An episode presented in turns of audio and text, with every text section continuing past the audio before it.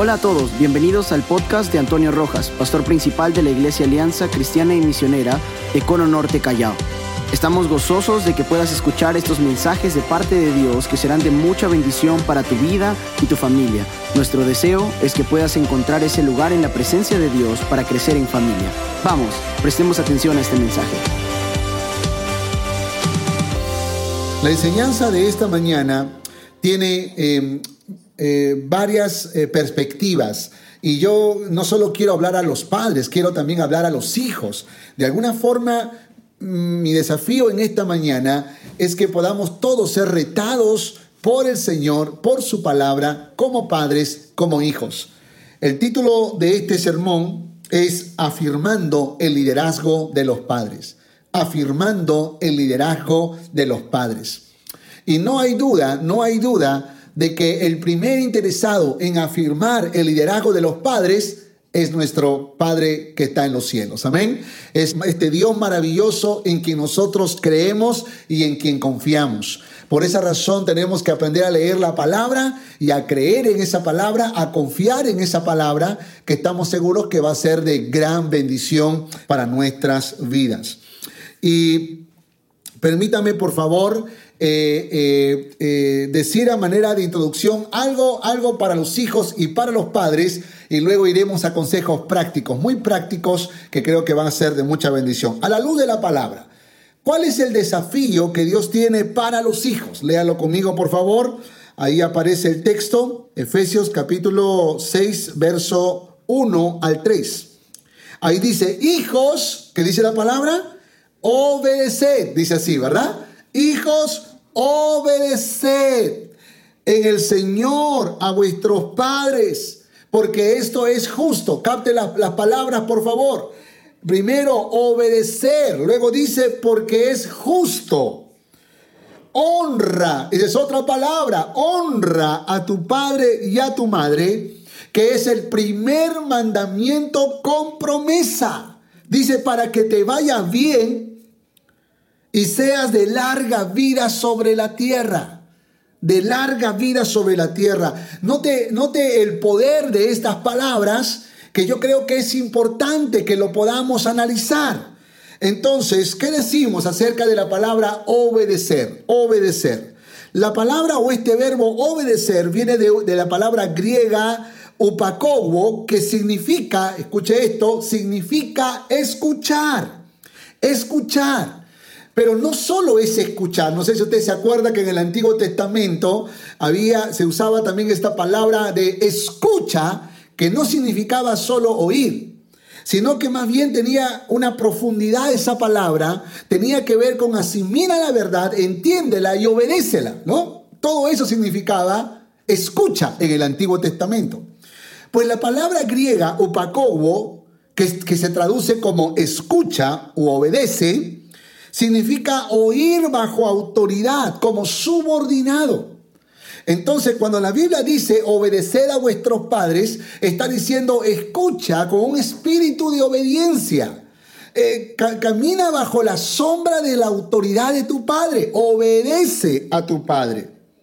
Y dice la palabra, esto significa escuchar con atención, por implicancia prestar atención en posición de subordinación a una autoridad. Eso es obedecer a vuestros padres.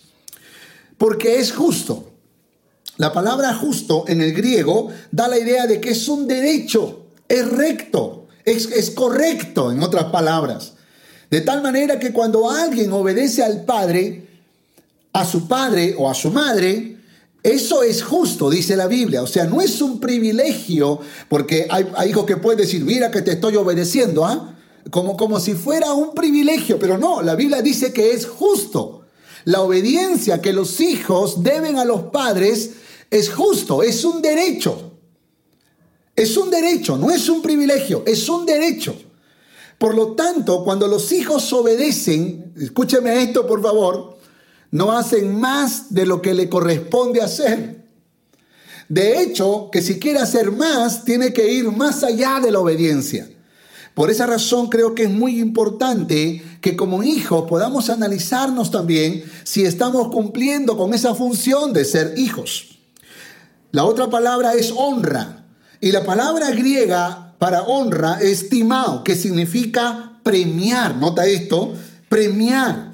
Eh, también significa fijar una sobrevaloración, reverenciar. Eso es honra. Honra tiene que ver con premiar. O sea, no solamente obedece a tu padre, sino que tienes que honrarlo, tienes que premiarlo, tienes que hacer algo que, que, se convierta en una, no solo valoración, dice una sobrevaloración. Esto es muy interesante porque yo creo que algunas veces los padres andamos diciendo, hijo, por favor, lava los servicios. Hijo, por favor, hija, límpiame el baño. Hija, por favor, limpia la cocina. Eh, o, lava mi auto, hijo. Y de pronto podemos dar algunas, algunas órdenes para que los cumplan. ¿Qué, es una, ¿Qué sería un premio? ¿Qué sería una honra? Que el hijo diga, papá, no solo te lavo el carro, te limpio la casa también. No solo te limpio el baño, te limpio todos los baños de la casa. No solo te limpio la cocina, también limpiaré la sala. Es decir, tenemos que ser capaces como hijos de premiar. Eso significa honrar. Pero lamentablemente la sociedad de hoy pareciera como que se invita a los hijos a hacer menos de lo que deben hacer. Y pareciera que en una pequeña cosa que ellos hacen en casa, sienten que hicieron un gran esfuerzo. Ahora, no quiero desestimar el esfuerzo de muchos hijos, pero yo creo que es importante que podamos nosotros ser capaces de poder construir como hijos un carácter correcto. Y la obediencia, la honra, la justicia, la honra son algunas de las cosas que los hijos tienen que recordar. Fijar una sobrevaloración. Me sorprendió un poco cuando leí esto eh, eh, en el diccionario griego. Fijar una sobrevaloración. Y de pronto estoy pensando, pero ¿cómo, ¿cómo una sobrevaloración? Y de pronto me vino a la mente, me vino a la mente cuando mis hijos eran niños y me decían, papi, tú eres el mejor padre del mundo. Y es más, repetían otra frase, decían, Tú eres el mejor papá que hemos tenido. Y yo pregunto cuántos papás tuvieron, porque yo sé que solo tuvieron uno. Sin embargo, en esas palabras puede que haya una sobrevaloración, ¿verdad? Pues todos dicen que tú eres el mejor padre del mundo y puede que eso sea una sobrevaloración, pero cae bien esas palabras. Caen bien cuando, no, no, no cuando le mienten al papá, no, no, no, sino más bien cuando hay una expresión de amor, una expresión de honra, una expresión de admiración para los padres, una sobrevaloración, una reverencia, un respeto. Por eso creo que es importante que los hijos puedan construir valores no solo de la sociedad, porque no, no voy a decir que todo en la sociedad es malo, es perverso, es corrupto. No, puede que nuestras, nuestros hijos vean cosas buenas en la sociedad.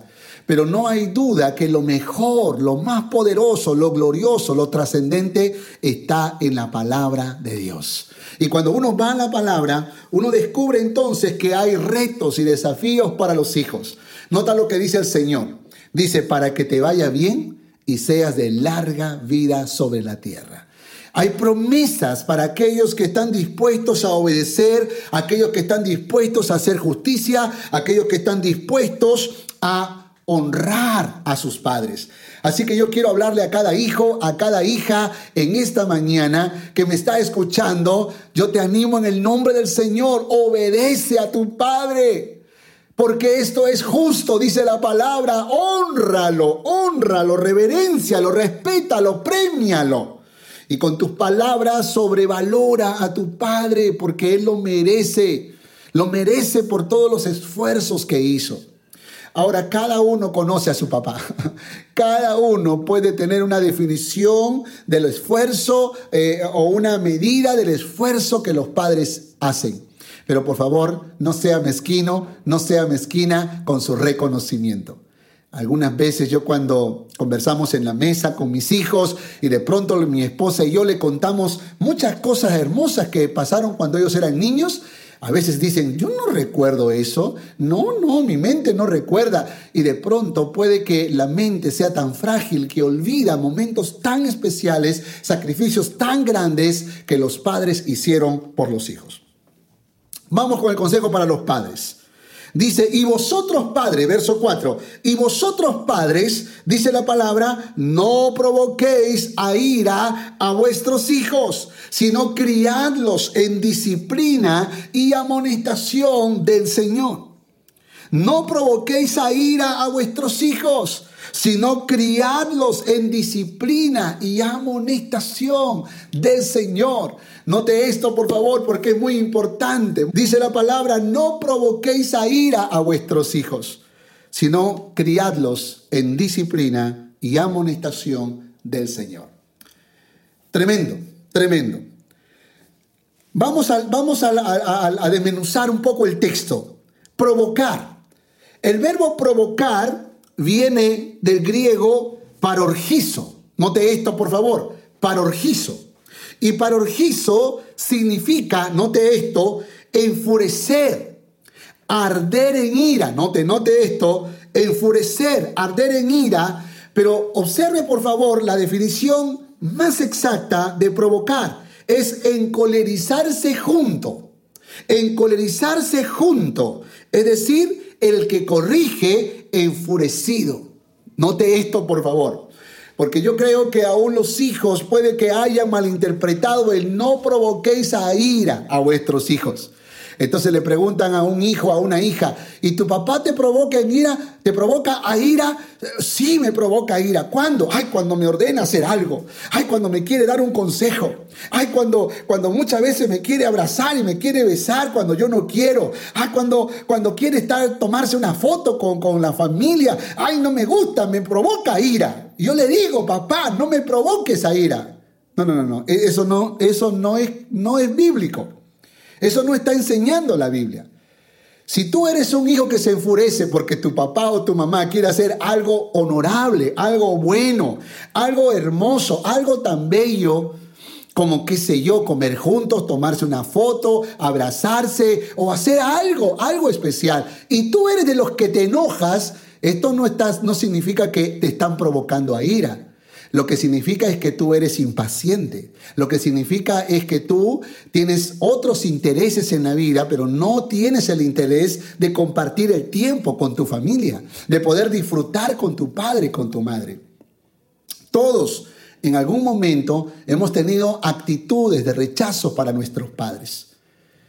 Y de hecho que cuando recordamos esos momentos, tal vez en ese momento en que lo hacíamos, nos hemos justificado pero con el pasar del tiempo reflexionamos que fue una necedad, fue un acto de soberbia, fue un acto de orgullo. Y yo no puedo decir que mi padre me provocó a ira porque me quiso dar un beso, porque me quiso abrazar, porque quiso tomarse una foto conmigo, o porque me insistía a sentarme en la mesa a comer, o porque me, me dio una orden y eso me enojó. No, no, yo no puedo decir que por eso me provocó a ira.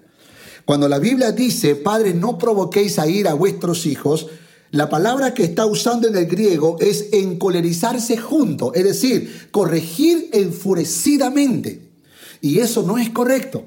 Nosotros los padres tenemos que tener mucho cuidado de que a la hora que estamos nosotros dando la orden, corrigiendo o haciendo algo, eh, podamos hacerlo con una armonía, con una paz, con una templanza, con una sabiduría o con una firmeza. Note esto, por favor. Con una firmeza que también puede que los hijos confundan.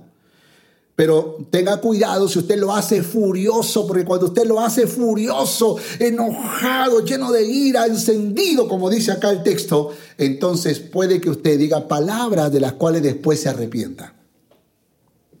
La palabra griega para criar es ectrefo.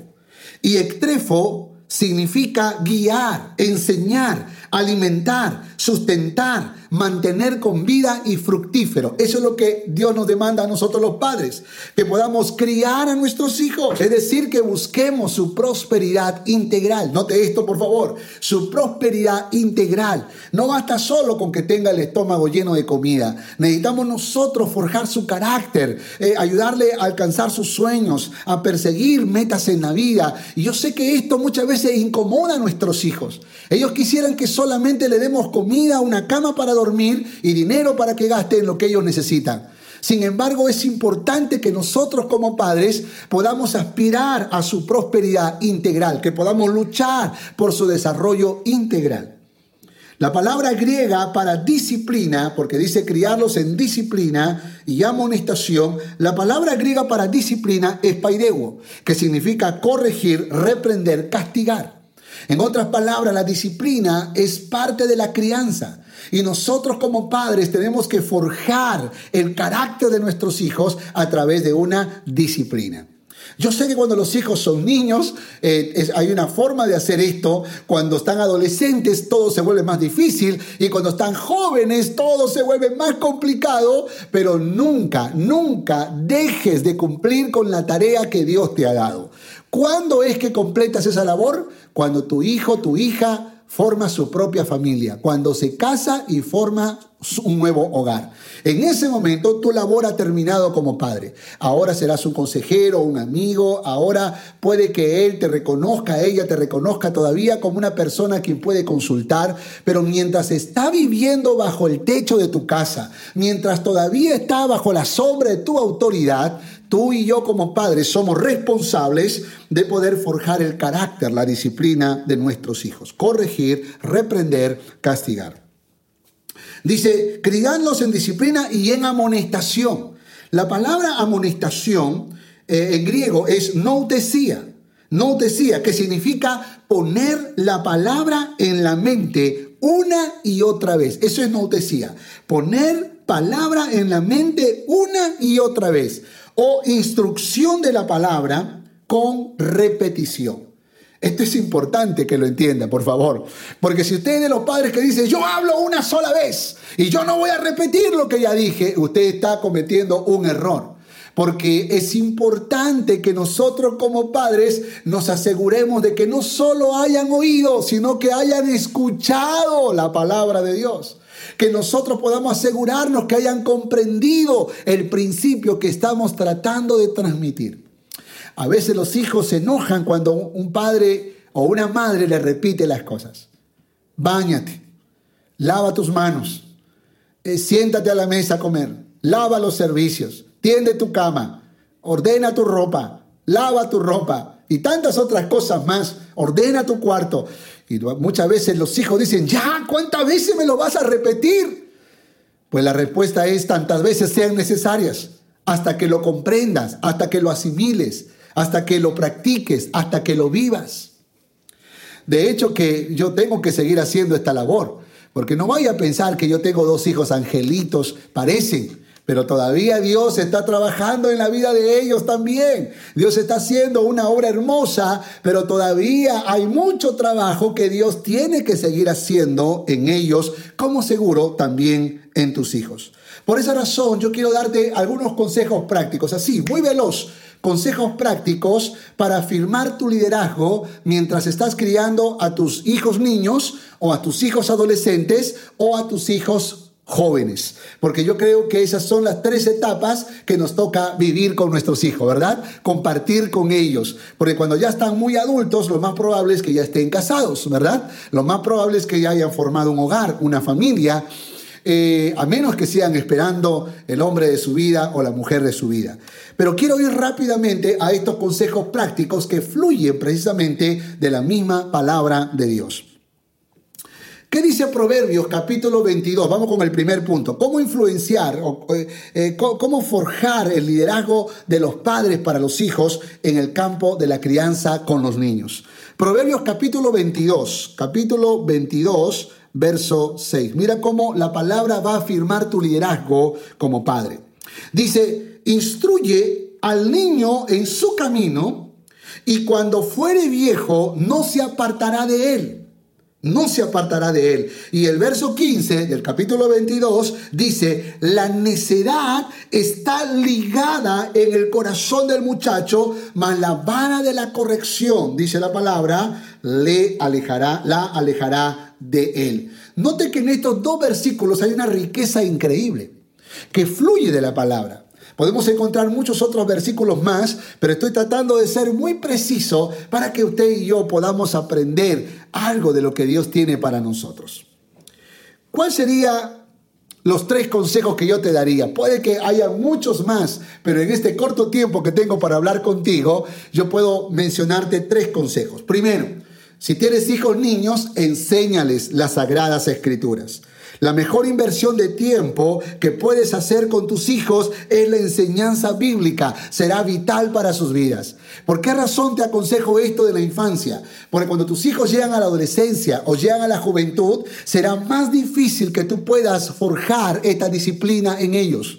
Por esa razón es muy importante que nosotros como padres, si tenemos hijos niños, establece una disciplina, un orden para poder enseñarle la palabra de Dios. Puede ser un devocional por la mañana o un estudio por la tarde, una lectura por la noche, pero tienes que establecer una, un hábito de de enseñarles las sagradas escrituras, porque en la infancia es cuando ese cerebrito está como el cemento fresco que puede grabar muchas historias y detrás de cada historia bíblica verdades poderosas que van a ser de bendición para su vida. Segundo, eh, eh, instruye con tus palabras y con tus acciones. Nota esto, por favor. Instruye con tus palabras y con tus acciones. Aunque no importa la edad de los hijos, siempre estarán observándonos. Es increíble cómo en la infancia los hijos están mirando cada detalle, no están tan distraídos como los adolescentes y los jóvenes. Ellos están mirando y observando cada actitud, observando cada palabra. Por esa razón es muy importante que tú puedas, que tú puedas no solamente enseñar, sino practicar lo que tú enseñas. Esto es vital. Nunca, nunca olvido que en una ocasión mis hijos estaban niños peleando y yo estaba entonces enseñándoles a ellos, los hermanitos no pelean, los hermanitos se aman. A ver, dele un abrazo a su hermano, dele un beso a su hermano. Y nosotros teníamos una práctica que a veces en bromas hasta el día de hoy lo practicamos, muérdele la orejita, porque eso provocaba una risa. Entonces, muérdele la orejita. Y cuando ya entraron, llegaban a ese punto, yo entendía que las cosas estaban resueltas. Pero recuerdo que un día yo estaba en una conversación acalorada con mi hermana y, mi hijo menor estaba observando. Y luego que yo terminé la conversación, mi hijo me dijo, los hermanitos no se pelean, los hermanitos se aman. Vaya y dele un abrazo, vaya y pídale perdón y muérdale la orejita. Es decir, de alguna forma, ellos estaban observando, están mirando. Por esa razón, yo quiero animarte en el nombre de Jesús a que tú puedas practicar lo que tú estás enseñando. Instruye con tus palabras, pero también con tus acciones. Tercero, establece una disciplina justa. Esto es muy importante. Establece una disciplina justa en medida, en tiempo y en palabras. Eh, muchas veces acalorados nosotros los padres, puede que, puede que establezcamos disciplinas muy, uh, no que no están acorde a la falta que se cometió. Por ejemplo, nunca voy a olvidar que en una ocasión, en otra peleita de niños, porque los, los niños siempre cuando están allí por un juguetito, por una y por otra cosa, entonces mi esposa le decía, ya paren de pelear, ya no discutan, ya tranquilos. Y así estaba ella insistiendo. Y, para que sepa, cuando nosotros aplicábamos los castigos, teníamos diferentes castigos. Pues uno de esos castigos era que no podían ver televisión por un día, aunque veían como una o dos horas cada día, y, y, no podían ver un día, si era muy grave, dos días, y si era exageradamente grave, el castigo llegaba hasta tres días. Pues Romy estaba, paren de pelear, no sigan peleando, ya no peleen. Y de pronto escucho una frase que ella dice así, ahora sí, no hay televisión 30 días, dijo ella, 30 días. Y mis hijos se asustaron, papá, ayúdanos. Y, yo estaba, estaba de alguna manera tratando de asimilar la, eh, orden que dio mi esposa. Y, le dije, bueno, mamá ha dicho 30 días y, 30 días hay que, hay que aguantar sin televisión. Entonces le dije, mi amor, ¿podemos conversar un rato en la habitación? Sí, claro. Y fuimos a la habitación. Y cuando estábamos en la habitación le digo, 30 días. Ni yo voy a poder soportar 30 días. Ay, Tony, es que me molesta. No, pero es que no puedes porque estás enojada aplicar un castigo, porque es muy exagerado. Por favor, tú misma levanta ese castigo. Así que ella finalmente salió y dijo, bueno chicos, creo que me exageré un poco, no van a ser 30 días, van a ser 3 días. Ah, todos saltaron, yo también, eh, ¿no? ¿Por qué? Porque de alguna manera nosotros establecemos una disciplina, pero muchas veces no es justa. Como también pasa con los hijos, que puede que los papás hayan hecho algo incorrecto, pero muchas veces la reacción de ellos es exagerada exagerada en relación al trato que tal vez su papá o su mamá le dio. Y piensan que tienen el peor padre del mundo, excepto el Día del Padre, que siempre dicen que tienen el mejor padre del mundo. Pero piensan que tienen el peor padre del mundo, pero lo que pasa es que siempre tendemos a exagerar. Por esa razón, creo que como padres debemos tener cuidado de, tener una, de establecer una disciplina justa, en medida, en tiempo y en palabras. Por esa razón es importante que cuides aún tus palabras y la forma en que corriges a tus hijos pequeños. Porque muchas veces frases como tú no eres mi hijo, tú no hubieses nacido, ay no sé por qué te tuve, y, frases como esas puede que finalmente hieran profundamente el corazón de nuestros hijos. En tu disciplina, corrige, pero con sabiduría. Y así como castiga la desobediencia, por favor, aprende también a premiar la obediencia. Porque muchas veces somos muy rápidos para castigar la falta, pero no somos así de rápidos para aplaudir, para reconocer o para premiar la obediencia. Por esa razón, una disciplina justa no solamente castiga la falta, sino premia la obediencia.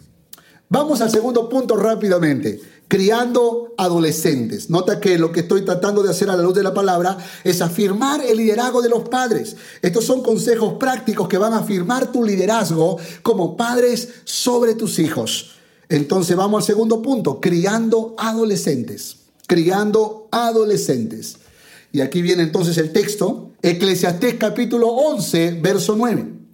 Dice así la palabra del Señor. Dice, alégrate joven en tu juventud y toma placer tu corazón en los días de tu adolescencia. Y anda en los caminos de tu corazón y en la vista de tus ojos. Pero sabe que sobre todas estas cosas, que dice la palabra? Te juzgará Dios. Nota esto.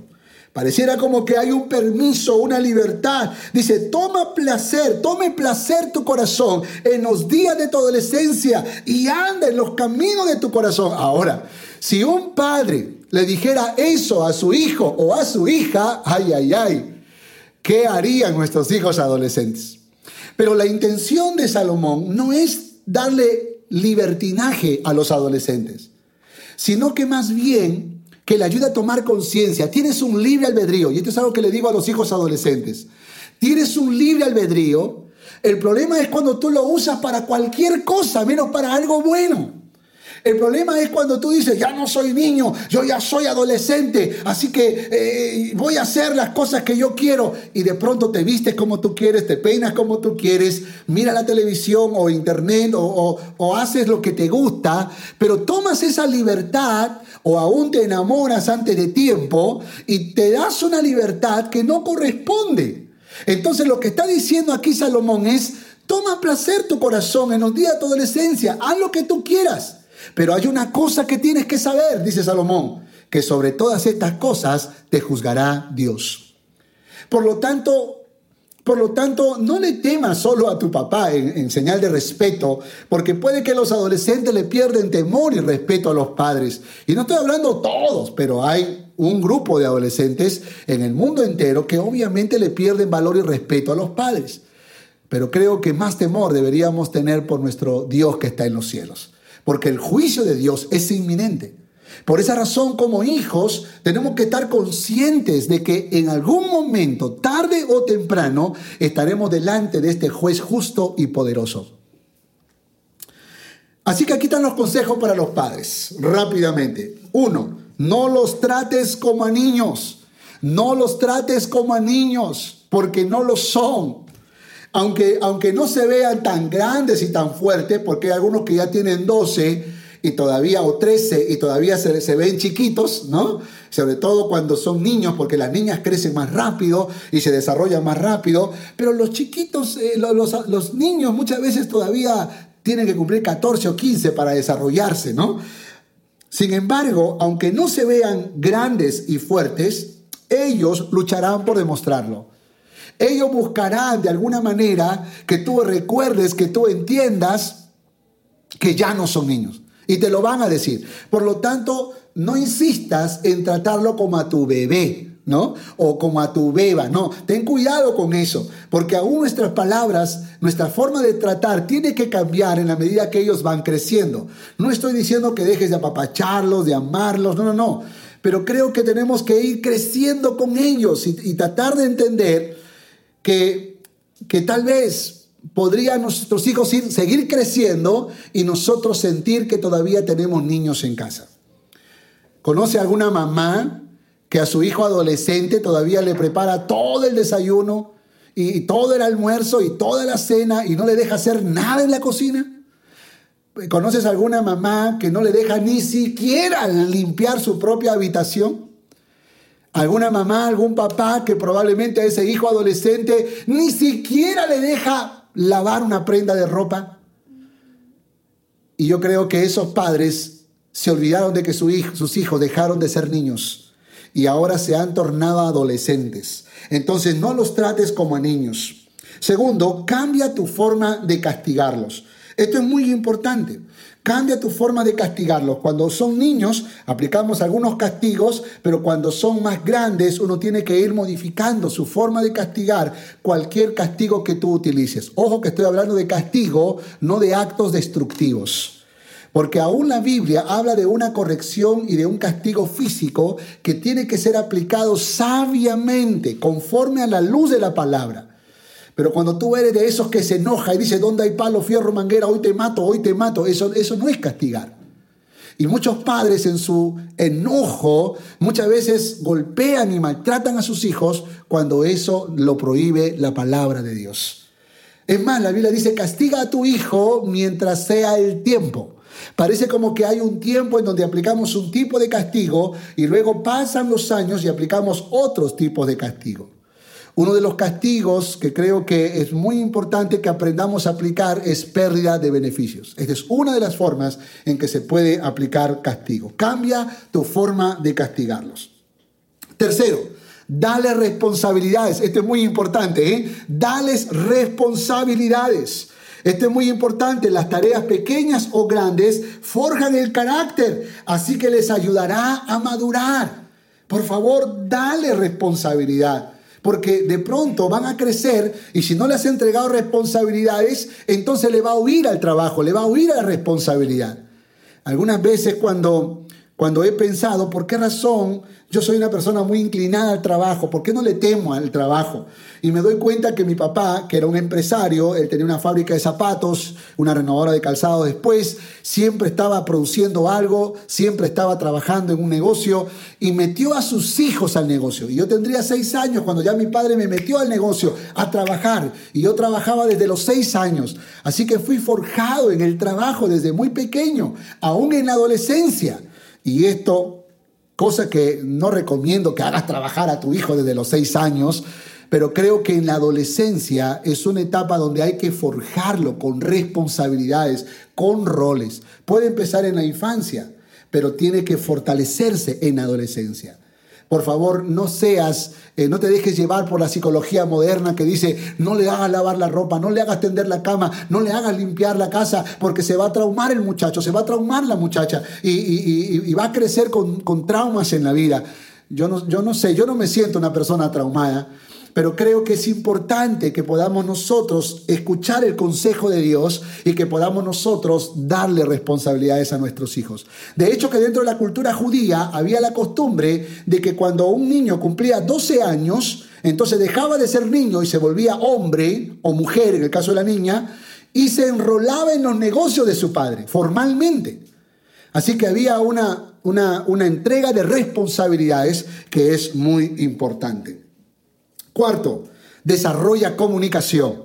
Desarrolla comunicación. Intenta conocer, eh, eh, eh, conectarte, perdón, con temas de su interés. Y esto es muy importante, porque si tú solo quieres hablar de trabajo, de estudios, de sueños o de cosas que a ti te interesan, o aún de Dios, puede que no estés exactamente entrando en el corazoncito de tus hijos. Creo que es necesario que también aprendas a hablar su idioma, y identificar qué le gusta y en eso que le gusta, pues tú puedes también entrar en una conexión que es muy importante. Hubo una época en que uno de mis hijos estaba muy interesado en el, en el skateboard y yo que, estaba lejos de, tener algún interés por esto, tuve que meterme un poco en ese mundo para poder, para poder hablar el mismo idioma que mi hijo y de esta manera poder hacer una conexión. Y con cada uno ha habido, eh, hicimos un esfuerzo para poder conectar los corazones en esa etapa tan difícil de la adolescencia. Dice la palabra del Señor en Eclesiastés capítulo 11, 10, quita pues de tu corazón el enojo y aparta de tu carne el mal, porque la adolescencia y la juventud son vanidad. Esto es muy importante recordarlo, porque la adolescencia es vanidad. En otras palabras, hay cosas que tal vez tú crees que son importantes y valiosas ahora, pero con el pasar del tiempo te vas a dar cuenta que no. Te vas a dar cuenta que no. Por ejemplo, por ejemplo, los adolescentes no se quieren tomar fotos porque creen que no están bien peinados, que creen que la camisa no está bonita, porque eh, no hay suficiente luz y van a salir feos en la foto. Y, a, veces por esas cosas no quieren tomarse una foto, por esa razón no quieren estar en, una, eh, en un lugar eh, y, y tienen otros intereses que cuando pasa el tiempo uno dice, oye, ¿por qué fui así? ¿Por qué, ¿Por qué le di tanto valor a cosas que no tenían tanto valor? ¿Por qué razón? Porque muchas cosas de las que pensamos y sentimos en la adolescencia son vanidad, aún en la juventud.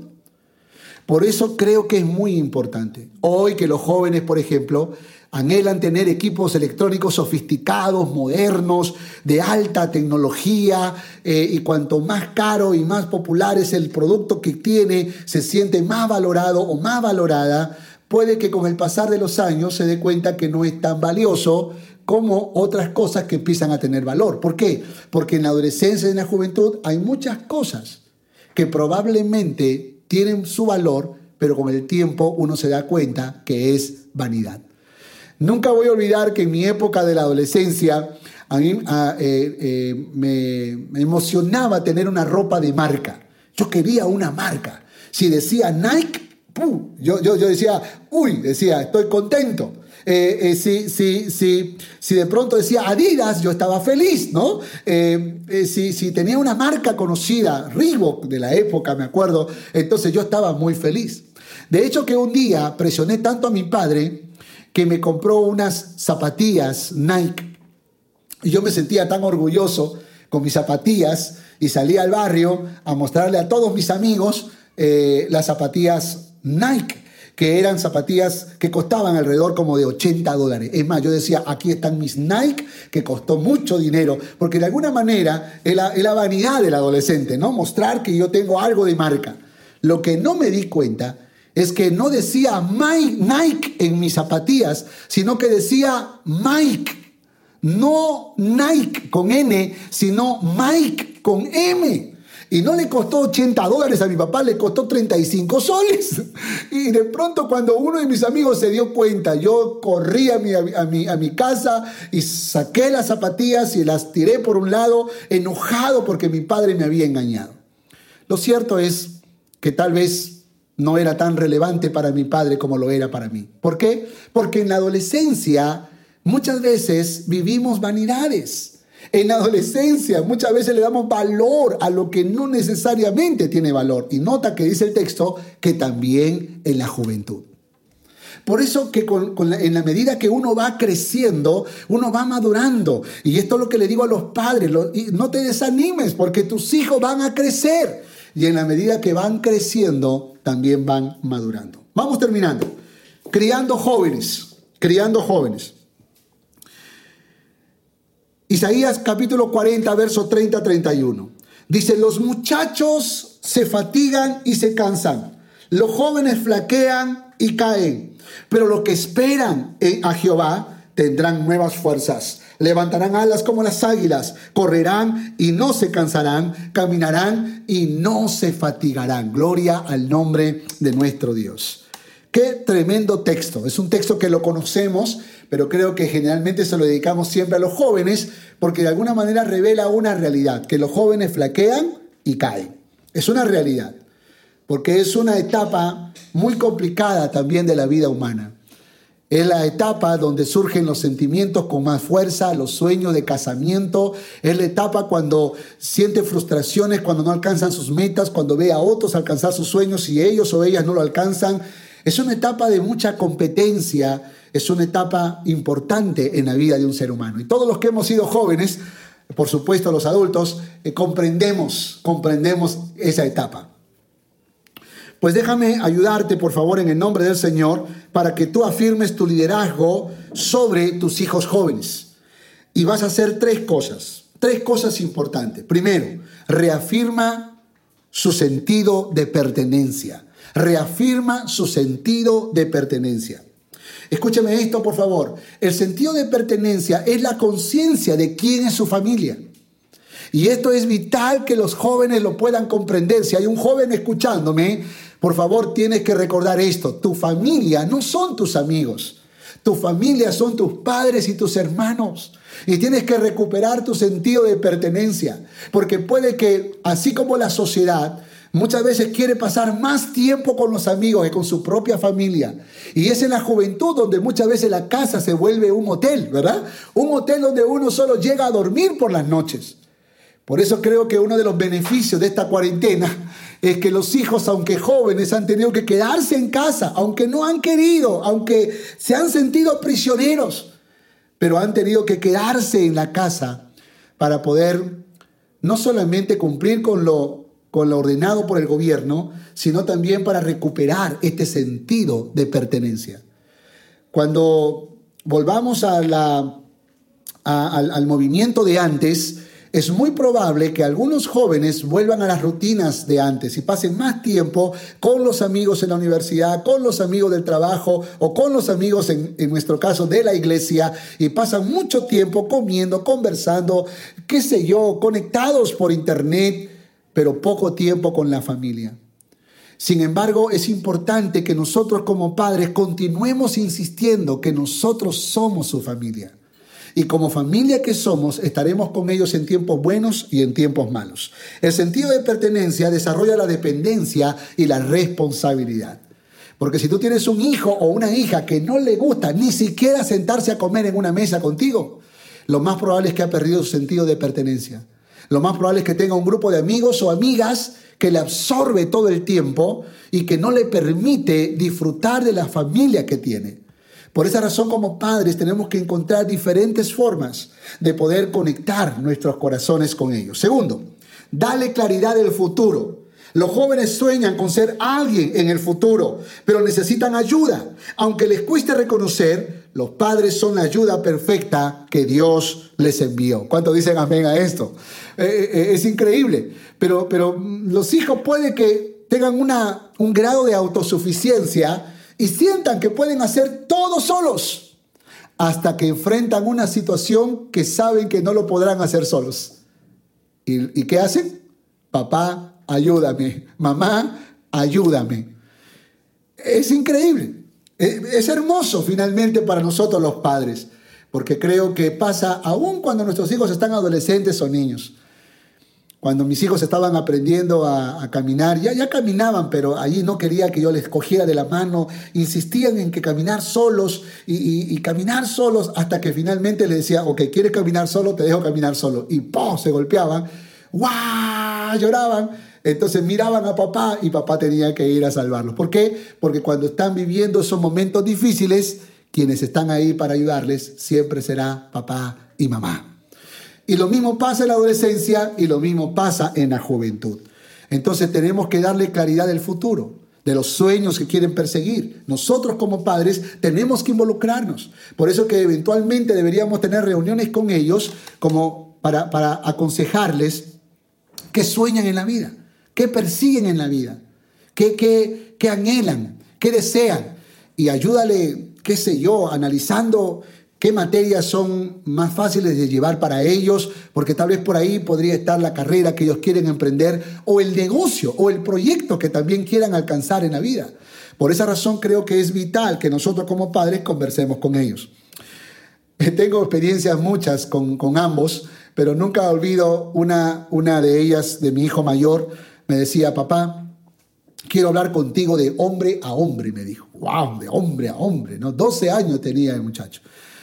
Y podemos ir a un restaurante a conversar, me dijo, claro, y fuimos a un chifa de ahí, de, otro distrito, eh, y nos sentamos a comer. Y mientras estábamos comiendo, eh, le dije, bueno, hijo, dime, ¿qué, qué, eh, ¿qué es lo que tú querías conversar?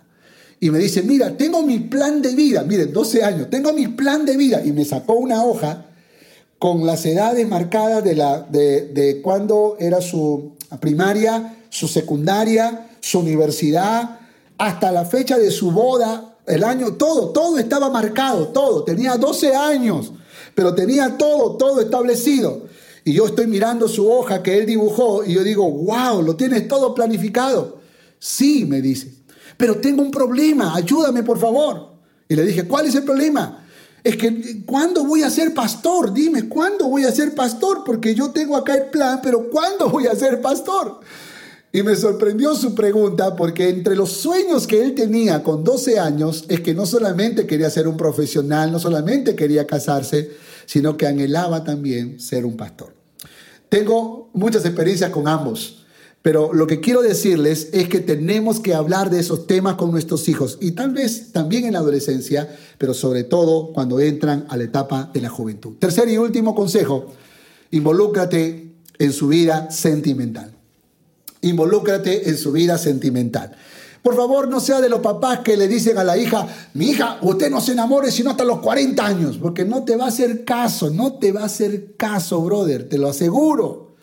Esa muchacha se va a enamorar de un, de un feo, no, perdón, de un, de un hermanito. Se va a enamorar, ese, ese, ese chico, ese hijo tuyo se va a enamorar, se va a enamorar. Entonces no estés amenazando, no se enamore, no se enamore. No, cuando ya entra la juventud, es muy probable que una de esas metas sea algún día ennoviarse. Por lo tanto, tenemos que nosotros involucrarnos, involucrarnos y conocer al feo del cual se enamoró tu hija. No seas cómplice, este es mi consejo, no seas cómplice, mamás, por favor, no sean cómplices, sino, sino instructor de tus hijos. O sea, no entres en el jueguito de, de ser un cómplice, una cómplice de tu hija sino más bien instruyeles, dile, mira mi hijo, mira mi hija, estas son las cosas que tú tienes que alcanzar en la vida. Me alegra que te guste ese muchacho o esa chica, eh, es una buena muchacha, eh, veo que es un muchacho que ama a Dios, que sirve a Dios, que tiene sueños, que persigue metas en la vida. Sin embargo, si tú quieres enseñarles la necesidad de desarrollar esta habilidad, tres cosas muy importantes. Y esto es todo un tema que podemos compartirlo en otro momento, pero te lo voy a decir así como, como un tip. Primero, Pregúntale a tu hijo, a tu hija, esa muchacha, ese muchacho de que tú te estás enamorando, mi hija, ¿ama a Dios?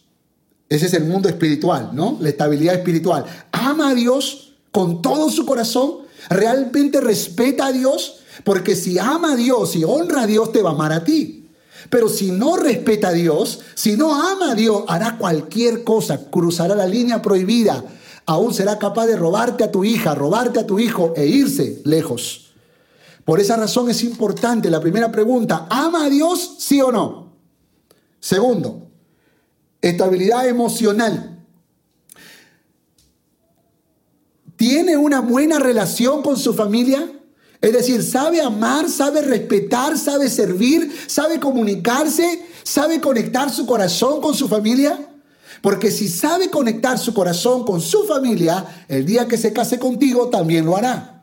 Pero si es un egoísta, si es un pedante, si es, si es una orgullosa, si es eh, una, persona que, no, no, aguanta conexión ni relación ni, ni nada, entonces esa persona cuando forme un hogar, cuando forme una familia, va a llevar todas esas malas prácticas a su nueva familia. Por más que diga que no. Pero los problemas no resueltos de la primera familia, indefectiblemente los llevaremos a la siguiente familia que sería mi cónyuge y mis hijos. A menos que Dios intervenga, a menos que Dios sane las heridas, a menos que Dios nos enseñe a perdonar y a pedir perdón. Y aquí es donde creo que es importante que los hijos aprendamos a conectar nuestros corazones y aprendamos, y los padres, y, y aprendamos a pedirnos perdón, a reconocer nuestras faltas, a humillarnos y a tolerarnos, a soportarnos, porque nunca seremos ni padres perfectos ni hijos perfectos. Tercera, tercera pregunta. ¿Tienes sueños? Ese muchacho, esa chica, ¿tiene sueños en la vida? ¿Qué persigue? ¿Qué anhela para el futuro? ¿Tiene algunas metas claras que quiere alcanzar en la vida?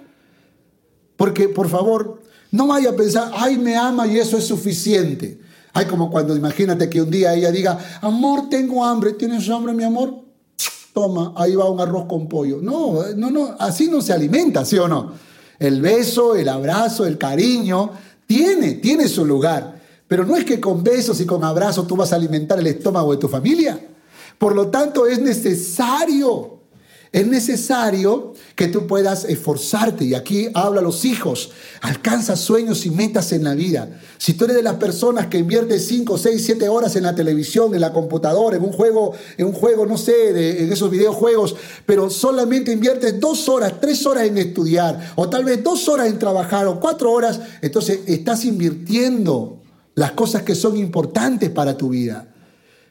Si tú quieres alcanzar tus sueños en la vida, eso significa esfuerzo, trabajo, sacrificio. Y vas a tener que quemarte las pestañas, que esforzarte, que sacrificarte para que puedas alcanzar esas grandes metas que anhelas alcanzar en tu vida. Conclusión. Conclusión. Mis amados hermanos, esto se resume en un texto que dice así, amaos los unos a los otros. Aleluya. Amaos los unos a los otros. Encontramos aquí entonces que hay un reto para los hijos que honren a sus padres y un reto para los padres que puedan criar a sus hijos. Pero tienen que hacerlo con amor. Y para que el amor fluya, tú necesitas a Jesucristo en tu corazón. Y damos gracias a Dios porque aquellos que tenemos a Cristo en el corazón podemos dar testimonio de que, de que podemos avanzar y podemos seguir creciendo en este desafío de poder ser hombres y mujeres que podamos tener éxito en nuestras familias. ¿Quieres tener éxito en tu vida familiar? ¿Quieres afirmar el liderazgo tuyo eh, como padre, como madre sobre tus hijos? Pídele a Dios que te llene de su amor en tu corazón. Pídeselo a Dios. Y creo que nosotros eh, siempre tendremos gratos recuerdos, eh, gratos recuerdos que, que marcan nuestras vidas, pero no hay mayor recuerdo que haber recibido a Cristo en el corazón. ¿Quieres recibir a Cristo en el corazón? ¿Quieres que el Señor sea el Rey de tu vida, el Salvador de tu vida? Entonces vamos a orar y vamos a pedir que este mismo Cristo maravilloso, que murió en una cruz de Calvario y que derramó hasta la última gota de su sangre para que tú tengas vida y vida en abundancia, pueda obrar en tu corazón en esta preciosa mañana y que su gracia sea abundante. ¿Quieres entregarle tu vida a Jesús? Por favor, vamos a orar. Y tú, si quieres entregarle tu corazón a Jesús, repite esta oración. Señor Jesús, hoy te rindo mi vida Hoy te rindo mi corazón. Hoy, Señor, reconozco que soy pecador, que soy pecadora. Y te recibo en mi corazón como mi Señor y como mi Salvador. Te agradezco por tu fidelidad, te agradezco por tu amor, te agradezco por tu misericordia. Vamos, dile, escribe mi nombre en el libro de la vida. Quiero ser tu hijo a partir de ahora. En el nombre de Jesús. Amén. Esperamos que este mensaje haya sido de bendición para tu vida. Gracias por escuchar este podcast. Si deseas más información, visítanos en www.familiasrestauradas.org. Que Dios te bendiga.